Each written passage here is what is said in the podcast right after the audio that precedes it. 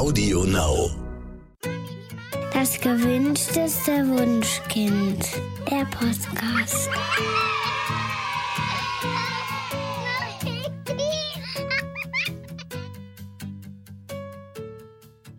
Hallo und herzlich willkommen zu Das gewünschteste Wunschkind, der Podcast. Heute nur mit Daniel Graf, weil Katja Seide in ihrem wohlverdienten Sommerurlaub ist. Endlich ist der Sommer da und ich liebe ja die heiße Jahreszeit, Ferien, Ausschlafen und am liebsten Tag jeden Tag an den See baden gehen. Aber leider hat dieses Vergnügen auch Schattenseiten, denn jedes Jahr ertrinken immer noch viel zu viele Kinder bei tragischen Badeunfällen. Daher ist es enorm wichtig, Kinder früh ans Wasser zu gewöhnen und sie sollten so früh wie möglich die Gelegenheit bekommen, schwimmen zu lernen. Was man dabei alles beachten sollte und ab wann man Kinder ganz unbesorgt planschen lassen kann, darüber möchte ich heute mit Michael Dietl sprechen. Michael ist Sprecher beim Bäderland Hamburg und Experte für Wassersicherheit und Schwimmlernen. Hallo Michael. Hallo Daniel. Vielen Dank für die Einladung in euren Podcast. Ja, super. Wir freuen uns oder ich freue mich, dass du da bist. Michael, die Leidenschaft fürs Schwimmen ist dir ja quasi schon in die Wiege gelegt. Du hast mit sechs Jahren dein Seepferdchen gemacht und mit sieben folgte dann schon das Bronzeabzeichen. Und nur zwei Jahre später, mit neun Jahren, hast du dann das äh, ja, goldene Abzeichen abgelegt. Du hast also sehr, sehr früh äh, selbst schwimmen gelernt. Und wenn man heute aktuell die Presse verfolgt, dann liest man immer wieder die Meldung, dass es Kinder heutzutage eher sehr schwer haben mit dem Schwimmen lernen. Woran liegt es denn, dass immer weniger Kinder schwimmen können oder es erst sehr, sehr spät lernen? Also aus meiner Sicht und auch in der Rückschau und jetzt natürlich in Verbindung mit meinem Job äh, kann ich sagen, äh, das habe ich meinen Eltern zu verdanken, meiner Mutter, die sich darum gekümmert hat, dass ich schwimmen lerne, die mit mir selber geübt hat. Das war ja damals so. Inzwischen bin ich ja 37. Ähm, da hatten Eltern sich noch mit ihren Kindern beschäftigt und äh, denen, denen die ersten Schwimmübungen und Bewegungen beigebracht und dann vielleicht doch noch mal irgendwie einen Kurs aufgesucht. Da hat sich natürlich sehr viel verändert. Das ist das, was wir heute ganz maßgeblich feststellen. Ähm, wir hatten früher auch keine Ganztagesschule. Das heißt, die Kinder sind heute ja eh auch den ganzen Tag gebunden. Die mhm. Zeit der Eltern ist anders bemessen. Und wenn sie dann Zeit mit den Kindern haben, wegen der Ganztagesschule ist sie dann auch noch relativ wenig. Ne? Also das strukturell hat sich in den 30 Jahren einiges verändert, ja. seitdem ich schwimmen gelernt habe. Ähm, und das sind aber tatsächlich die Gründe auch, warum Kinder heutzutage ähm, vielleicht weniger schwimmen. Denn man muss sich auch anschauen, ähm, für welche Bevölkerungsschichten und für welche Landstriche gilt es vielleicht. In Hamburg haben wir da eine sehr gute Situation. Denn ähm, hier gibt es ja flächendeckend Schwimmunterricht, zum Beispiel in der Grundschule. Ne? Das ist woanders dann nicht der Fall, aber da kommen mhm. wir vielleicht gleich nochmal ein bisschen genauer drauf. Ja, warum ist es denn so wichtig, dass Kinder früh schwimmen lernen? Und ab welchem Alter macht dann das überhaupt Sinn? Weil ich kann mich erinnern, mit meinen Kindern waren wir mal im Urlaub und da wurden auch Schwimmkurse angeboten. Und ich sag mal, mein Kind war, glaube ich, ungefähr vier oder so. Und da sagte der Schwimmlehrer schon ehrlicherweise, na ja, in dem Alter sind die eigentlich noch nicht äh, in der Lage, also körperlich in der Lage, die Bewegungen so zu koordinieren, dass da jetzt wirklich am Ende ein schwimmendes Kind, äh, ja, am Ende des Kurses bei herauskommt, sage ich mal so. Ähm, mhm. Ab welchem Alter kann ich das wirklich ernsthaft ernsthaft angehen, das Thema.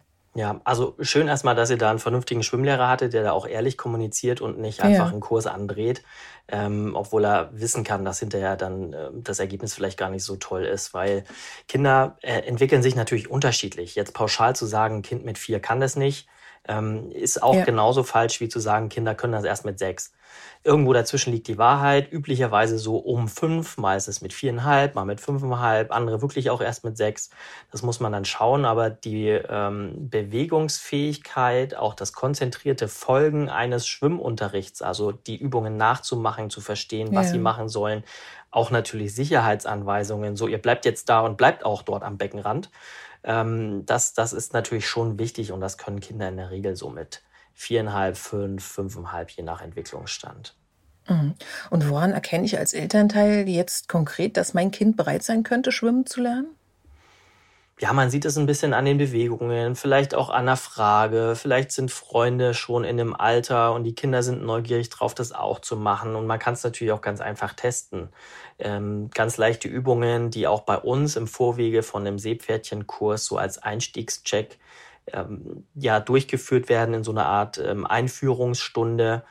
Das sind so Dinge wie, geht das Kind alleine schon die Stufen ins, ins, ins flache Becken rein? Ähm, kann es die Beine strampeln?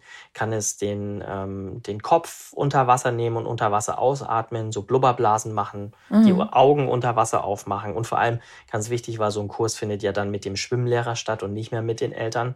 Löst sich das Kind auch von den Eltern in dieser ungewohnten Umgebung möglicherweise. Ne? Also die Mamis und Papis bleiben äh, im Foyer des Bades zurück und können vielleicht durch die Scheibe gucken, aber die Kids sind dann in einer kleinen Gruppe mit dem Schwimmlehrer dann auch ein bisschen weg von den Eltern.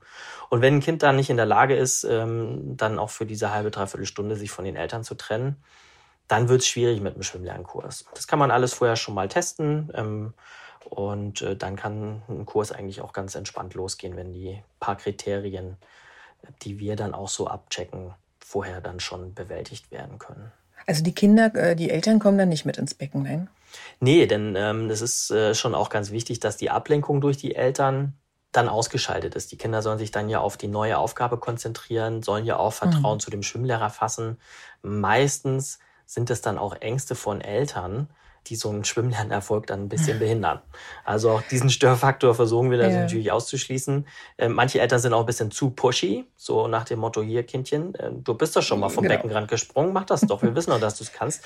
Und das ja. baut natürlich einen Druck auf, den wir auch in diesem ähm, inzwischen ja spielerischen Umfeld, wie Schwimmen stattfindet, heutzutage auch gar nicht mehr haben wollen. Ich erinnere mich noch, dass es bei mir früher so war, kaltes Wasser und irgendwie eine Rettungsstange so immer, immer einen halben Meter oh, vor ja. meinem Gesicht. Und da ja. musste ich mich immer hinkämpfen. Also es war eher so ein Überlebenskampf vor 30 Jahren. Mhm. Das ist heutzutage ja nicht mehr so. Gott sei Dank hat sich da die Zeit geändert. Ähm, aber da muss man eben auch andere Druckfaktoren ähm, ausschalten für die Dauer des Kurses. Und äh, das ein, ein Teil sind manchmal auch die Eltern. Mhm. Von vielen Eltern höre ich immer wieder, dass sie überhaupt gar keine Kursplätze bekommen für Anfängerkurse. Woran liegt das? Vor welchen Herausforderungen stehen denn die Anbieter? Und was kann ich als Elternteil da machen? Da muss man jetzt auch unterscheiden, ähm, ist es jetzt die aktuelle Lage, die auch von Corona noch beeinflusst ist, oder ist es vielleicht ganz generell eine Situation, ähm, wo, wo, es, wo es zu wenig Kurse gibt? Äh, wir, wir können, ich kann das jetzt natürlich immer nur für Hamburg sagen.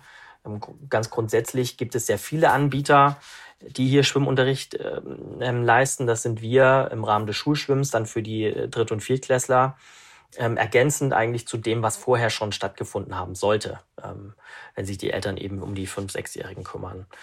Ähm, das heißt, wir haben eine eigene Schwimmschule, es gibt die Schwimmsporttreibenden Vereine, es gibt natürlich auch die, die Verbände, die auch mit ihren Lebensrettungsgesellschaften ähm, Schwimmunterrichte anbieten, aber auch private Schwimmschulen, bei denen man sich anmelden kann. Also ein sehr buntes breites Angebot, sowohl in den öffentlichen Schwimmhallen als auch in Fitnessstudios, die ja inzwischen auch oftmals Schwimmbecken haben oder in kleinen Lehrschwimmbecken. Das ist in der Großstadt wie Hamburg ähm, sehr gut möglich, aber in einem Flächenbundesland sieht es da vielleicht schon anders aus.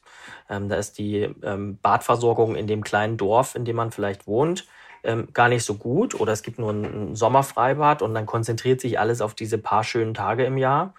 Ähm, oder es gibt eben kein Hallenbad wo das ganzjährig stattfinden könnte. Und man muss erst in den Nachbarort fahren, ähm, der dann wieder größer ist und äh, natürlich auch wieder Kinder aus der anderen Kommune mit bedient. Mhm.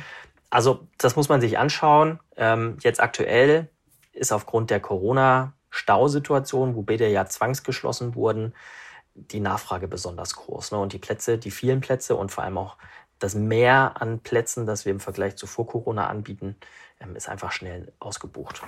Ja, absolut. Ich wohne äh, am Rand von Berlin und wir haben wunderbare Badeseen hier, aber nur wenige äh, Strandbäder.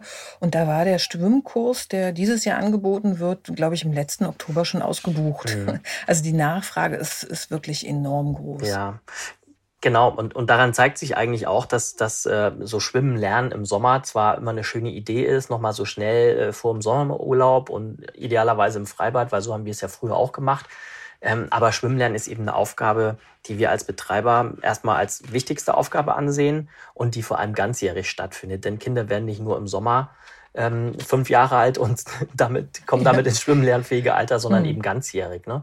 Und weil die Nachfrage so groß ist und Städte ja wachsen und ähm, zum Glück auch immer wieder ein bisschen Kinder nachkommen, ähm, ist es eben eine Aufgabe, die ganzjährig wichtig ist. Und das geht halt nicht in einem, in einem Freibad, das wetterabhängig vielleicht auch beim Gewitter geschlossen wird, genau dann, wenn der Kurs eigentlich stattfinden sollte. Ja. Und ich habe da schon so zitternde Kinder am Beckenrand gesehen, wo ich mir dachte, oh Gott, die Armen, da fing irgendwie der Kurs im Mai an, man weiß ja überhaupt gar nicht, wie gut das Wetter ja. wird. Und die haben sich da wirklich durchgequält und natürlich dann auch noch wenig Spaß an dem Thema, weil es wirklich irgendwie mit, mit äh, körperlichen Beeinträchtigungen einherging. Das hat mir dann auch wirklich leid getan. Ganz genau. Das ist, das ist ein wichtiger Punkt. Ne? Und jetzt kommen wir auch, ähm, auch wenn es gar nicht unser Thema ist, ähm, aber in so eine ähm, Diskussion, wo, wo ja aktuell Gas ähm, als Primärenergieträger irgendwie in der Diskussion steht. Es wird knapp ähm, und wir beheizen aber maßgeblich ähm, die Anlagen mit Gas. Und dann könnte es ganz schnell so sein, dass die Wassertemperaturen vielleicht auch abgesenkt werden in eine, in eine Region, wo es Kindern dann eben unangenehmer wird zu schwimmen. Und ja. ähm, einfach, weil sie schneller auskühlen als Erwachsene, sich vielleicht auch noch ein bisschen weniger bewegen im Rahmen des Unterrichts, ne, wo sie auch oft mhm. zugucken müssen. Und schon hat das auch wieder Auswirkungen auf Schwimmlernerfolge. Absolut. Also mein kleines Frostböllchen, mein Sohn, äh, den kann man dann überhaupt nicht mehr motivieren, ins Wasser zu gehen. Mhm. Ähm, wenn ich jetzt als Elternteil keine Chance habe, irgendwie einen Schwimmkurs zu belegen, könnte ich ja auch auf die Idee kommen, das bringe ich meinem Kind jetzt selber bei. Und ich hatte tatsächlich die wilde Idee und ähm, bin daran gescheitert zu erklären, was denn genau gemacht werden soll. Und irgendwie hatte ich auch ganz dunkel im Hinterkopf, dass ich mal gelesen hätte, dass Schwimmlehrer dringend davon abraten, ähm, weil einmal eingeübte falsche Bewegungen wahnsinnig schwer wieder, ähm, ja, irgendwie aus dem, aus dem Verhaltensmuster rauszukriegen sind. Also was muss ich konkret beachten, wenn ich jetzt doch die Idee habe, meinen Kindern das Schwimmen selbst beizubringen?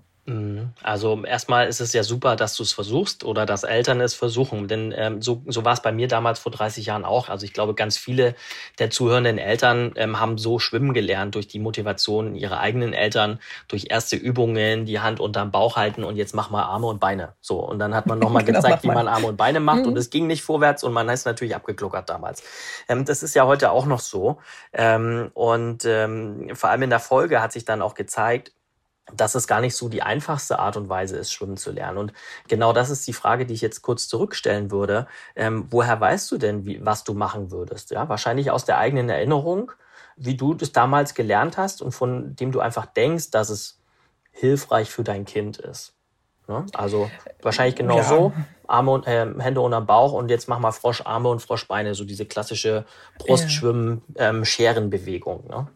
Ähm, und es hat sich aber gezeigt, dass das ähm, physiologisch, ergonomisch gar nicht so sinnvoll ist. Denn Kinder fangen ja an, wenn sie sich fortbewegen, zu krabbeln, dann zu gehen, mhm. diese wechselseitige Bewegung ne, von Arm und Bein, ähm, was wir eigentlich im Kraulen und auch im Rückenschwimmen als, als Bewegung sehen.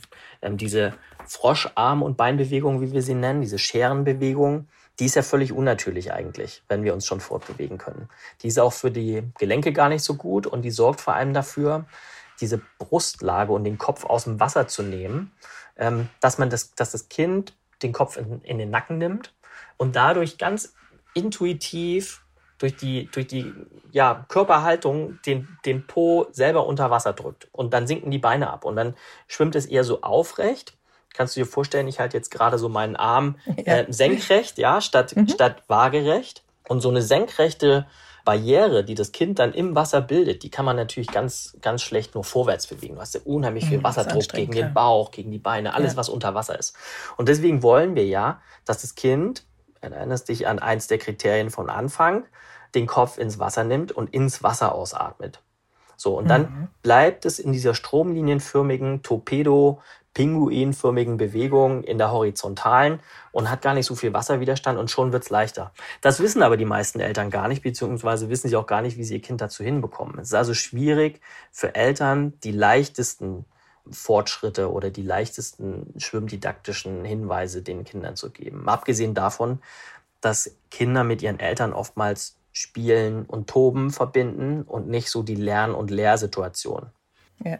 Aber was mache ich denn dann? Also ich kenne ganz, ganz viele Kinder, die wirklich ein Problem haben, ähm, Wasser ins Gesicht zu bekommen. Also es war damals bei meiner Tochter so, äh, der Schwimmlehrer konnte sie partout nicht bewegen, mit dem Gesicht unter Wasser zu gehen. Sie hat es dann irgendwann gemacht, er war sehr geduldig.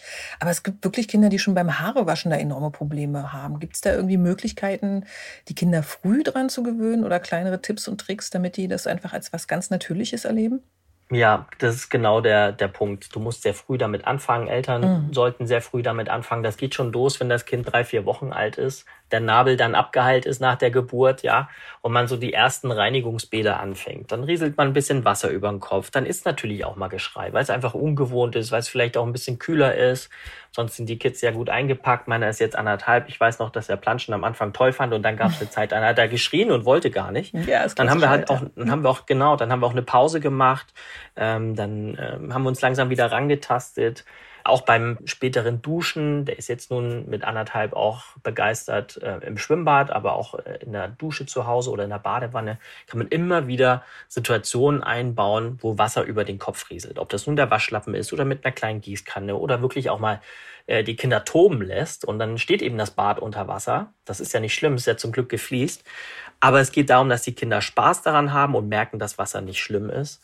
Ähm, und dann ist es tatsächlich auch im, im weiteren Verlauf trotzdem ähm, die Geduld, die man aufbringen muss. Immer wieder.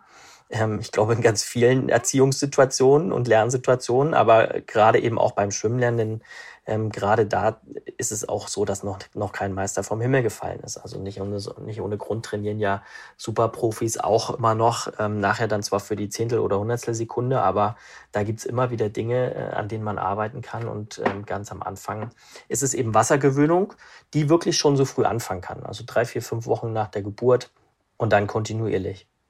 Also auch dafür gibt es natürlich Kursangebote, ähm, zum Beispiel sowas wie Babyschwimmen, wo dann das mit der Gießkanne und Bällen und so ein bisschen Rieseln und Planschen ähm, so langsam ähm, auch in einem Kursformat mit anderen Kindern, anderen Eltern äh, geübt wird.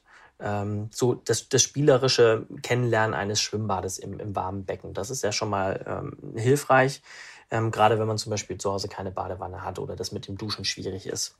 Ähm, und dann gibt's ähm, das, das, also das ist so die, die für die Zielgruppe drei Monate bis zwei Jahre. Und daran schließt sich dann bei uns auch noch ein Kursangebot an. Das nennt sich dann Aquakita.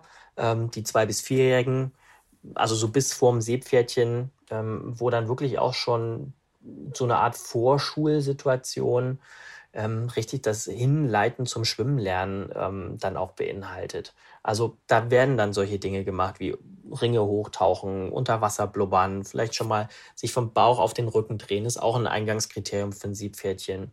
Ähm, das sind so Dinge, die man zu Hause dann ja vielleicht auch in einem Duschbad gar nicht hinkriegen kann. Ähm, und dann ist man vielleicht in der Gegend, wo ein Schwimmbad weiter weg ist ähm, oder einfach ein bisschen schwieriger ähm, dann kann man so ein Kursformat versuchen ähm, wahrzunehmen. Mhm. Ja, und wie mache ich dann klar, wie die Arme und die Hände bewegt werden sollen? Also die Arme und die Beine vielmehr?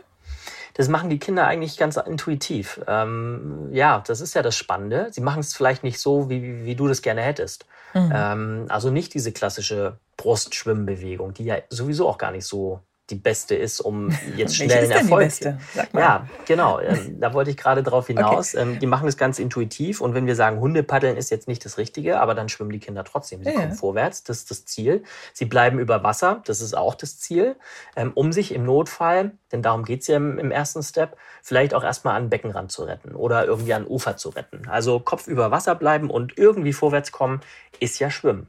Das ist jetzt gar nicht so verkehrt. Es ist zwar noch kein richtiger Schwimmstil, aber um den geht es vielleicht ähm, im ersten Step auch gar nicht. Zum Beispiel bei einem Seepferdchen wird ja nur darauf hingearbeitet. Das ist ja so ein Zwischenschritt mhm. zum sicheren Schwimmen. Deswegen Kinder gerne auch erstmal paddeln lassen. Und tauchen ist natürlich auch eine schöne Art. Ähm, Kopf im Wasser, Augen auf. Man kann ähm, Kinder motivieren, Ringe hochzuholen, ähm, nach Bällen oder nach, nach anderen Sachen zu tauchen. Es können ja auch kleine Spielzeuge sein. Und da bewegen sie sich ja auch fort. Und dann machen sie automatisch diese Schwimmbewegung unter Wasser, strampeln mit den Beinen, äh, um vorwärts zu kommen. Das ist ganz wunderbar. Also du sagst quasi einfach erstmal machen lassen. Und der Erfolg ist quasi das ähm, über Wasser bleiben im ersten Schritt. Ja, also äh, manche Kinder äh, können auch am Anfang viel besser tauchen, als sie schwimmen. Ja, definitiv und das ist ja, kind, ne, das ist ja auch, ist mhm. ja auch okay. Ist ja auch okay, wenn wir uns jetzt mal die Unfallsituation vorstellen, ähm, wobei, wo, wo ein Kind ins Becken fällt, dann aber vielleicht oder hoffentlich nicht in Panik gerät, sondern eben zum Beckenrand taucht und sich dann hochzieht. Das ist ja auch in Ordnung. Ja. Es muss sich ja gar nicht über Wasser retten. Es muss sich nur retten und am Ende wieder über Wasser sein. Das ist vielleicht so ein Szenario, das, das erstmal auch ein bisschen beruhigend sein kann. Wichtig ist, dass die Kinder selber steuern können, wie sie von A nach B kommen und ähm, am Ende natürlich und rechtzeitig wieder über Wasser sind. Ja, jetzt hattest du ja eben schon angesprochen, das Seepferdchen. Kann das mein Kind dann auch machen, wenn ich ihm jetzt Schwimmen beigebracht habe und keinen Kurs besucht hat? Ja, natürlich. Also es ist auch zu einem Bronze- oder Silber- und Goldabzeichen nicht notwendig, dass man vorher den Kurs gemacht hat. Ähm, die Kriterien sind ja nachzulesen, lässt sich ganz leicht googeln, was ein Kind dafür schaffen muss. Ähm, und wenn ihr das gemeinsam hinbekommen habt, ähm, dann ist es auch jederzeit, jedenfalls bei uns, und ich glaube, das ist überall so, ähm, ganz legitim zu sagen, hey, ähm, lieber Bademeister, lieber Schwimmmeister, liebes Badpersonal, ähm, habt ihr gerade Zeit? Wir würden es ganz gerne machen oder sagt uns, wann wir wiederkommen können, ähm, um mal die Seepferdchenprüfung oder eine der höheren Prüfungen abzulegen. Je höher die Prüfungen dann sind, also ähm, Bronze, Silber, Gold, nehmen wir einfach auch ein bisschen mehr Zeit in Anspruch. Ähm, da gibt es dann vielleicht äh, einen eigenen Termin, aber so ein Seepferdchen geht bei uns immer so nebenbei auch mal mit. Und das ist natürlich auch so ein erstes Erfolgserlebnis. Ich glaube, viele Kinder sind da super stolz drauf. Ja, absolut. Ja. Ähm, ist ja auch, man sieht es ja, ne? Wir haben ja vor 30 Jahren uns schon an die Badehose genäht. Ähm, und das ist heutzutage immer noch so. Mhm. Die jüngeren Kinder, darüber hatten wir schon gesprochen, dass man quasi so ein bisschen Wassergewöhnung machen kann. Also du sagtest beim, beim, beim Duschen oder beim Baden. Das wird auch sicherlich sinnvoll sein, die mit ins Schwimmbad zu nehmen schon mal, ne? Ja, klar. Also du spricht überhaupt nichts dagegen. Wir haben äh, in vielen unserer Standorte wirklich auch kleinkindgerechte Bereiche. Das ähm, super flaches Wasser, Spiel, kleine Spielgeräte, da sind Bälle, da sind Quietschentchen, da sind die Gießkannen, die ich gerade schon mal erwähnt habe, um dann wirklich auch rumzupitchern, rumzuplanschen. Schöne, fantasievolle Landschaften. Da mhm. sind auch Wickelräume, da sind dann Heizbänke.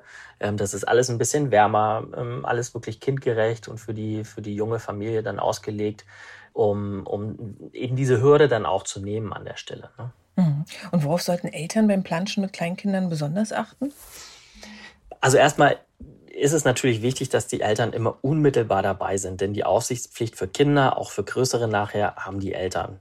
Ähm, man kann sich erst sicher sein, dass das Kind in einem Schwimmbad auch ähm, zurechtkommt ähm, und eigentlich nur noch, also gar nicht mehr so in dieser ganz großen Gefahr schwebt, wenn es ein Kind ein sicherer Schwimmer ist, also mindestens das Bronzeabzeichen hat.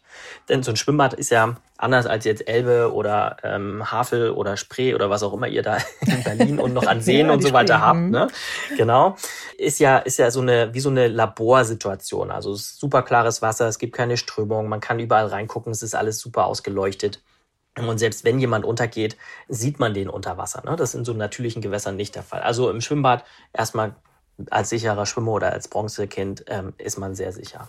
Und äh, dann geht es darum, ähm, ganz langsam und geduldig daran zu gehen, ähm, auch auf die Signale des Kindes zu achten. Wenn es friert, dann muss es natürlich aus dem Wasser raus. Ähm, wenn es Hunger hat, dann sollte es was essen.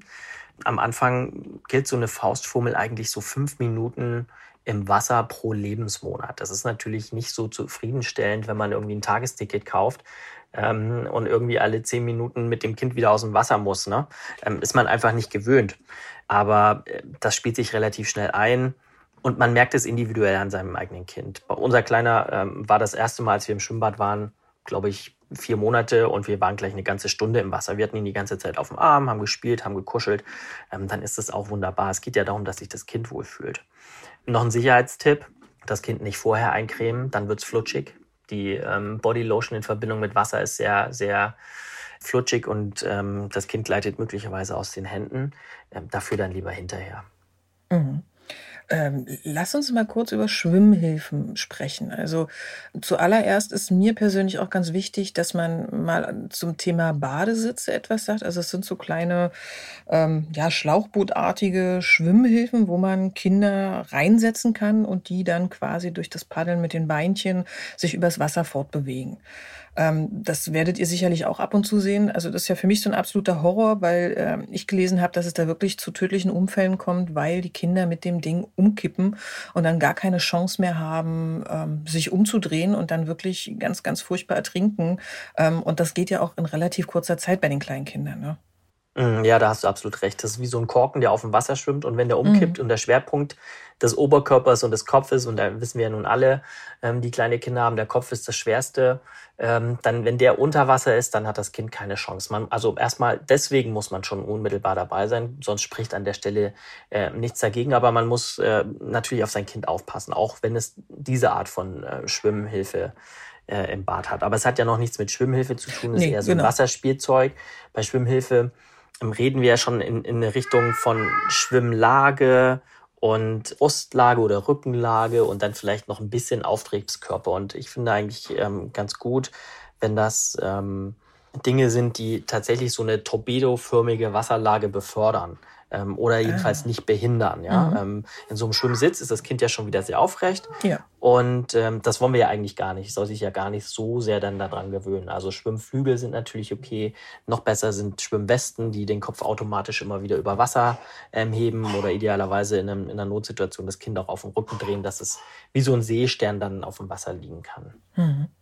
Wir hatten so eine Schwimmkissen, die hat man, die waren quasi aus Baumwollstoff, die hat man aufgeblasen und wurden den Kindern dann um den Arm gewickelt.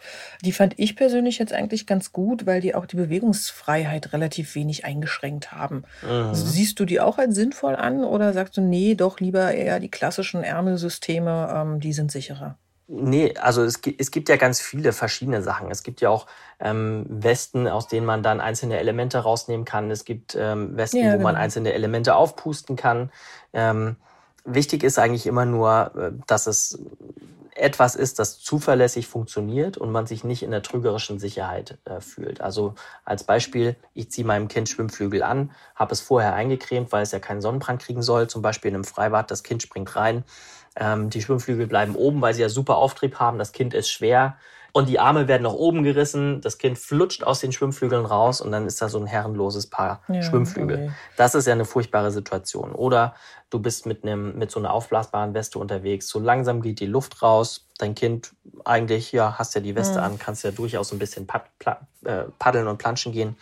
Ähm, und dann hat es trotzdem das Problem. Ne? Also das sind eigentlich die Dinge, ähm, auf die man bei Schwimmhilfen dann achten muss. Ansonsten ist ja alles hilfreich, was das Kind erstmal ähm, oben hält und natürlich auch in Neonfarben irgendwie ein Eyecatcher für das Aufsichtspersonal ist. Denn wenn Schwimmflügel ohne Kinder drin äh, im Becken schwimmen, dann ist natürlich höchste Eisenbahn und Alarm. Eine Alarmfunktion, ja. So. Genau, Aber die, dafür müssen die natürlich auch auffallen. Mhm. Und deswegen sind die ja in der Regel so neonorange. Wenn wir jetzt aber zum Richtung Schwimmen lernen gehen, dann sind es eher andere Utensilien, die da hilfreich sind. Das kann eine Poolnudel sein, also so eine Schaumstoffnudel. Das kann aber auch ein Schwimmbrett sein, wo man sich dann den Oberkörper oder die Arme vorne ausgestreckt, um diese Torpedowasserlage zu erreichen, ähm, aufs Wasser legt und nur mit den Beinen strampelt zum Beispiel. Es können aber auch Schwimmflossen sein, ähm, die einfach noch ein bisschen mehr Spaß bringen, wenn man Beine strampelnd dann vorwärts kommt. Ähm, das sind dann verschiedene Dinge, die beim Schwimmen lernen dann konkret helfen. Mhm. In den vergangenen Jahren hat Bederland verstärkt an die elterliche Aufsichtspflicht appelliert. Gab es denn vermehrt Badeunfälle bei euch? Und welche Aufgaben haben denn überhaupt die Bademeister und Rettungsschwimmer? Ja, vermehrt Badeunfälle kann man jetzt so in der langen Frist nicht sagen. Ähm, es gibt auch Jahre, da, finden, da gibt's gar keinen Badeunfall. Und dann hatten wir aber eine Phase, ähm, da war das extrem ähm, auffällig. Ähm, da hatten wir innerhalb von ähm, vier Wochen fünf Reanimationen von kleinen Kindern, weil die Eltern nicht aufgepasst haben. Und das ist eigentlich der Punkt, ähm, der dann relevant wurde, dass wir ähm, zunehmend feststellen, dass Eltern abgelenkt sind, entweder vom Telefon oder sie sind viel zu weit weg und plaudern noch irgendwie auf der Wiese, während das Kind schon 50, 100 Meter am Beckenrand über die Wiese spaziert ist ähm, und einfach reinfallen kann. Idealerweise passiert ja nichts, weil wir das auch vorher sehen. Aber das ist eben nicht die Aufgabe, äh, wenn wir dann so ein Kind aufgreifen, ähm, durchs Bad zu marschieren und die Eltern zu suchen. Denn in genau der Zeit, wo wir das tun würden, ist natürlich die Wasseraufsicht auch nicht mehr so gut, wie äh, dann, wenn wir uns darauf konzentrieren. Und das ist eben unsere eigentliche Aufgabe, die Hauptaufgabe. Ähm, Im Weiteren machen wir ja auch noch andere Serviceleistungen, also zum Beispiel in einem Freibad einen Bienenstich versorgen ähm, wir, wir sitzen ja auch an der Kasse und haben ähm, Eintrittsaufgaben. Ähm, dann wird auch zwischendurch mal gereinigt. Dann wird der Sprungturm aufgemacht.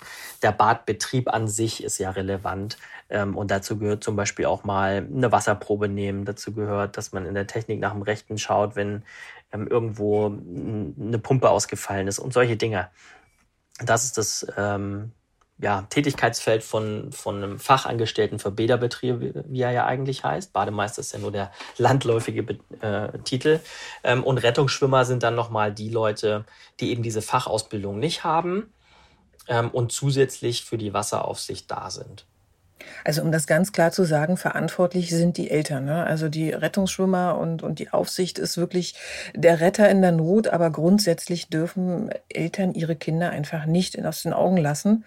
Bis wann eigentlich? Also ab welchem Zeitpunkt kann ich denn mein Kind ganz unbesorgt, unbeaufsichtigt im Wasser lassen? Also du hast schon gesagt, mit dem bronzenen Schwimmabzeichen schwimmt das relativ sicher. Ähm, jetzt haben meine Kinder zum Beispiel kein Schwimmabzeichen. Mein Sohn tut sich relativ schwer. Der bleibt über Wasser, der paddelt, der kann auch super tauchen, aber trotzdem ist mir noch nicht so richtig wohl, ähm, ja, wenn ich am Rand des Sees stehe und ihn da planschen sehe. Da traue ich mich noch nicht ein bisschen entspannter mal zu sein. Wie lang ja, dauert es oder wann ist der Punkt, wo ein Kind wirklich auch mal über ein paar Minuten unbeaufsichtigt im Wasser sein kann? Da kann es gar keine pauschale Antwort geben außer die, wenn es ein sicherer Schwimmer ist. Okay. ähm, egal in welchem Alter. Mhm. Ähm, und vor allem, wenn es dann auch in ein gewisses Bewusstsein für Gefahrensituationen hat. Ähm, ganz tragisch aktuell ähm, ist in Hamburg ein 13-jähriger Junge von einem Fähranleger in die Elbe gesprungen, der ähm, selbst der, der nicht schwimmen konnte, der ist leider äh, ertrunken.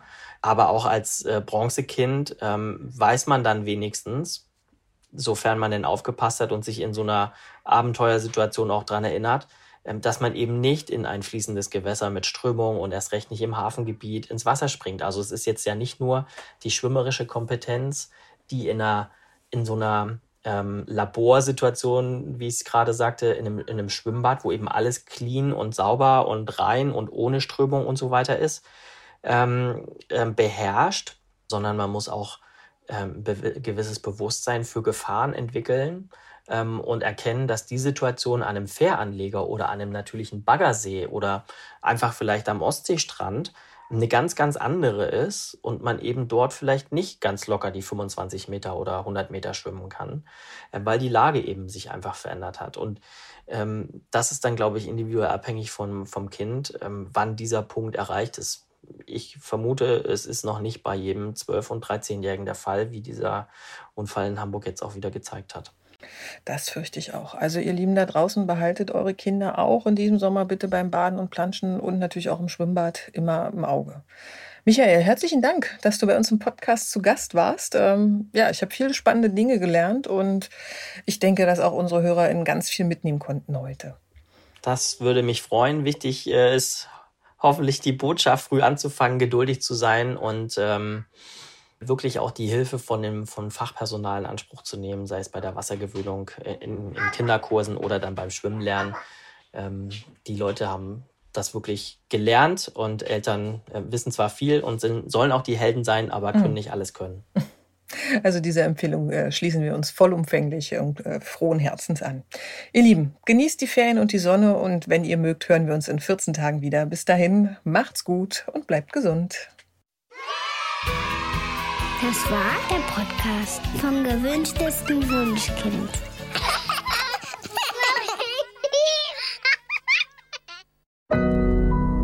Audio Now.